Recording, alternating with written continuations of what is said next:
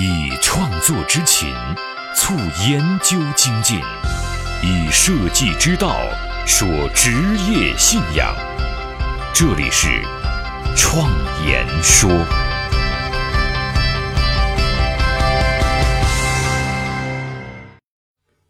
大家好，我是主持人张子健。大家都会习惯性的把自己的家布置得非常的舒适，相对来说，对办公室的工作环境啊。要求就没那么高了，但实际上我们在办公室里的时间要比在家里面要多得多。可以说，我们人生中大部分时间都是在办公室里面度过的，但是我们却一直忍受着那种刻板的办公环境，一张桌子，一把椅子，这也许就是绝大多数人典型的一天了。因为一直以来，一般的办公环境啊都是这样的，我们呢也习以为常了，觉得这很正常。其实，这正是长久以来工业化商业形态所造成的一种工作方式。方方正正的办公楼，整整齐齐的格子间，这一切似乎都是为了摆放机器而设计的。人在这样的空间里面，也似乎成为了一台机器，一台能够完成任务的机器，甚至是操作机器的机器。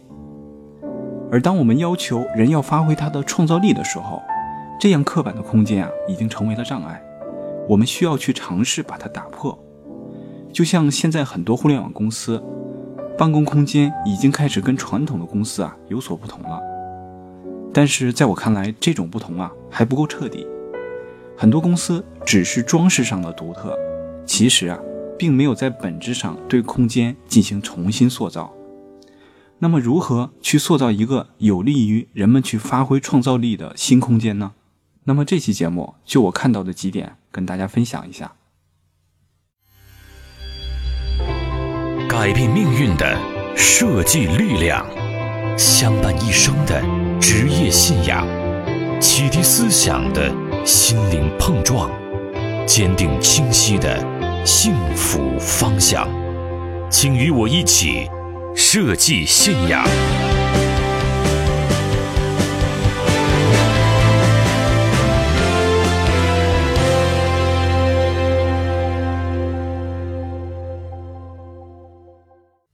我们第一点要说的就是从机器变成人，让人看起来更像人，这是空间设计的终极目标，也是保证人能最大化的发挥创造力的有利条件。而人的需求啊，那就多样了，他不仅仅需要工作，更需要运动啊、玩耍啊、娱乐、交流、学习等等。而能满足这一切功能的场所，其实，在我们的社会当中啊，早已有之，那就是幼儿园。在幼儿园里面，孩子们把学习和玩耍结合在一起，这一点我们也可以在新的空间里面实现出来。而伴随着玩耍的工作，也正是发挥创造力最有利的条件。就是在这样的空间里面，也有很多玩具和启发思考的布置。单调的装饰啊，必然不能够带来思维的活跃，而更加跳跃的装饰和装置元素，能让思维啊保持在兴奋状态。所以，所谓新型空间的设计。也是要配合人性化的管理模式。如果只有前者没有后者，这样的空间啊，只能说很漂亮，其实跟里面的人没有什么关系。第二点，我们要说的是关系的转变。以前的工作模式主要是人和机器之间的关系，空间啊也要保持这种关系。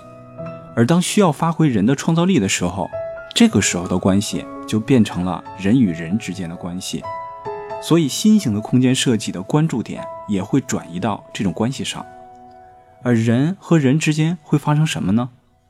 当然只有一个词：交流。可以说，整个空间就是为了交流而设计的，不仅要保障有计划的交流，比如说开会，也要制造偶然的交流，比如说随机的巧遇。当我们仔细的去观察办公室里面人们日常的工作的时候，我们会发现，当人们从座位站起来，在路上遇见别人，会想起某件事情，然后随便说几句。这种随机的交流发生的次数越多，他们所执行的项目的风险啊也就越小，整体的效率也会更高。这是因为随机的交流所占用的时间很少，在路上说几句话，必然要挑重点说，而这些不在计划内的交流，正是可以解决潜在的小问题，甚至是碰撞出更多的火花。所以在空间设计上，为了保证这两种交流的有效性，就需要在空间上动一些脑筋了。一方面呢，我们要设计活跃的人员活动路线，让更多的人能够产生碰面的机会；另一方面，要保证交流的有效性，这就需要在他们随时聊天的地方有可以写写画画的东西，比如说手绘墙、留言板、便签纸等等。甚至在空间内，每隔一段距离就有一个可以短暂进行小会议的空间，或者是移动可以活动的临时隔板，形成一个半私密的空间。这样就能够保证人们把这种偶然的交流随时变成一个小型的会议了。当然了，这种会议的时间啊一般不太长，所以在这样的小交流空间里面，甚至不需要去设计椅子，大家站在那里就可以了。但要有足够的记录工具和相对的私密性。总之，在新型的空间设计理念里，要一直把交流作为核心，促进交流、保障交流啊作为目的。让人在空间里面充分的活动起来，而不是把人固定在工位上。第三点，我们要说的是，将开放和私密空间啊进行分离。作为公司的管理者，一定希望公司里面的人是高效工作的。可能啊，有人会担心，把公司变成幼儿园了，是不是人们的工作就会散漫了呢？其实这是一种误解，而事实上啊，恰恰相反。我们可以这样想一想：我们把员工固定在工位上，他的工作是否是饱和状态，他都要在自己的工位上去消耗时间。所以啊，他一直坐在那里，是在思考，还是在忙碌，还是在偷懒我们啊都一无所知。这无形当中就是把人隔离在了自己的小世界里面。你跟他之间的交流，更多的是在催促工作。而人性化的管理，首先啊，就是要打破这一点，把人的大部分时间从工位当中解放出来。只要不是必须在电脑面前完成的东西，就让它变成和他人通过交流来共同完成。这就是把工作当中的一部分啊，开放给集体。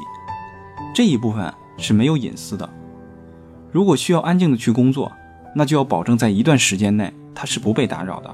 是完完全全可以沉静下来去完成那些需要安静的任务，所以在这样的空间里面，我们可以大胆的进行革新，取消传统的工位，每个人呢都没有自己固定的工位，平时的交流啊和他人的协作时间都是随机在公共空间完成的，当需要独立安静空间的时候啊，就去借用公共办公室，这样的办公室一定是处在一个安静的区域。专门为了私密而设立的空间，这样我们就把两种工作状态完全分开了。他们可以根据项目和自己的规划进行安排，把人充分的变成人，变成大家共同要完成事情的一部分。而这种驱动力是来自于他自己，而非是别人被动分配的任务。过去一个项目的整体流程，一般都是在领导的脑袋里。通过它把项目分解分配给大家，最后呢再由他来验收汇总。而人性化的管理流程，就是要将这种决策过程啊变成一个集体行为，每个人都是决策的参与者，每个人也是决策的执行者。所以创新型的空间设计也是为这一点而服务的。第四点我们要说的是家居和灯光。这种是细节，可能已经涉及到了非常专业的层面了。但是，正是这种细节啊，才能够体现空间设计的用心。在我以前的经验当中，就我所看到的一些点啊，举一些例子。比如，我们发现人们经常会跑到别人的工位上去说话，而去了之后呢，又没有坐的地方，只能一个人站着，一个人坐着互相说话，这显得是很尴尬的。所以。可以由此出发，设计一个可以拉出的文件柜座位。再比如啊，色彩和灯光设计，也是要考虑到人们的使用场景。需要安静的地方，自然是柔和的灯光和寡淡的色彩。需要思维活跃的地方，灯光就要明亮，色彩呢也需要丰富；而需要注意力集中的地方，空间啊就不能太大了，元素和色彩也会变得少，甚至是空间当中的气味，也是需要考虑的细节。等等，这些都是为空间当中人的需求而设计的。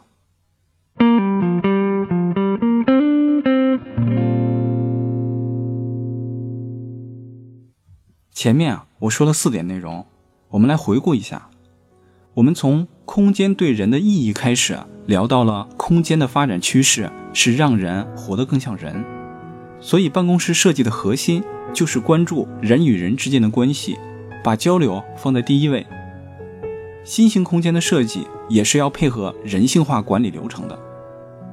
再之后，我们聊到了空间开放与私密功能的配置。以及家居、色彩、灯光等方面的一些设计要点。总之，办公空间的发展趋势，也是整个社会的发展趋势，这就是人性化的回归。不仅在小小的办公室里面，更在建筑领域，甚至是城市规划里面都会有体现。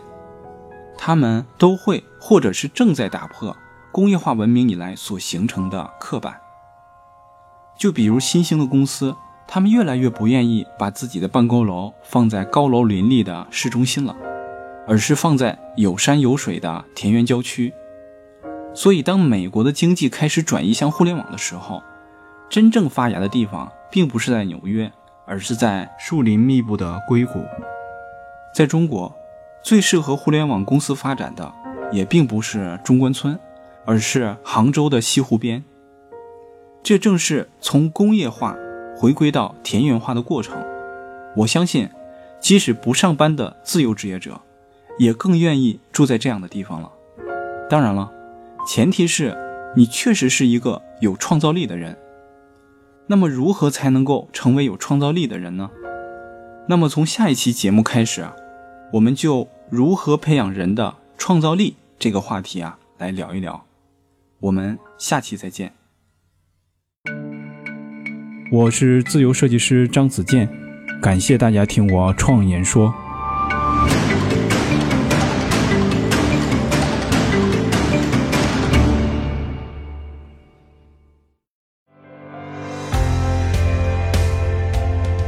所见的现实，转瞬之间必然会被改变；所闻的金科玉律，可能是路上的艰险；所感的困苦，到了明天。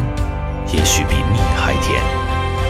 人生一世，白驹过隙，倒不如昂首挺胸，做个坦荡匠人。